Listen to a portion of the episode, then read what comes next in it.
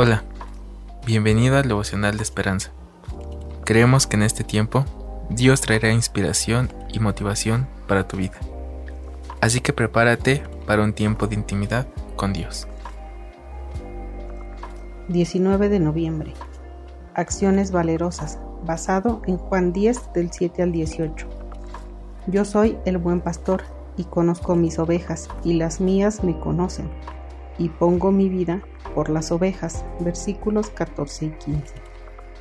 El autor nos narra, John Harper no tenía idea de lo que estaba por suceder cuando se embarcó en el Titanic con su hijita de seis años, pero sí sabía algo, amaba a Jesús y deseaba con pasión que otros lo conocieran.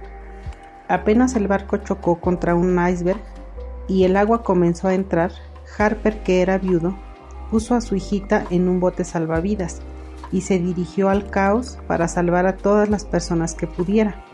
Mientras distribuía chalecos salvavidas, se dice que gritaba que las mujeres, los niños y los que no son salvos entren a los botes. Hasta su último aliento, Harper habló de Jesús con todo el que lo rodeara. Dio su vida para que otros pudieran vivir. Pero hay uno que entregó su vida hace dos mil años para que tú y yo no solo podamos vivir en esta vida, sino también en la eternidad. Jesús no se levantó un día y decidió que pagaría el castigo de la muerte por el pecado de la humanidad. Era la misión de su vida. En un momento, cuando estaba hablando con los líderes religiosos judíos, reconoció repetidas veces, yo pongo mi vida. Y cumplió lo que dijo, al sufrir una muerte horrible en la cruz.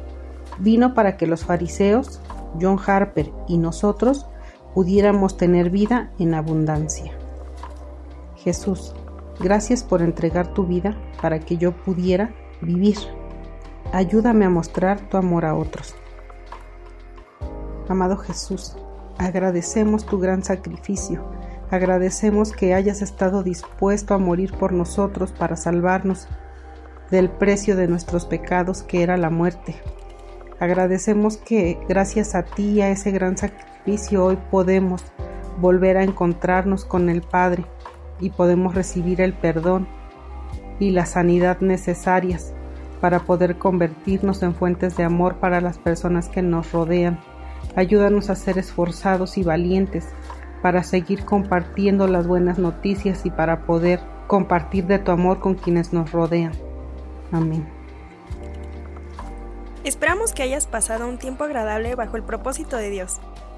Te invitamos a que puedas compartir este podcast con tus familiares y amigos para que sea de bendición a su vida.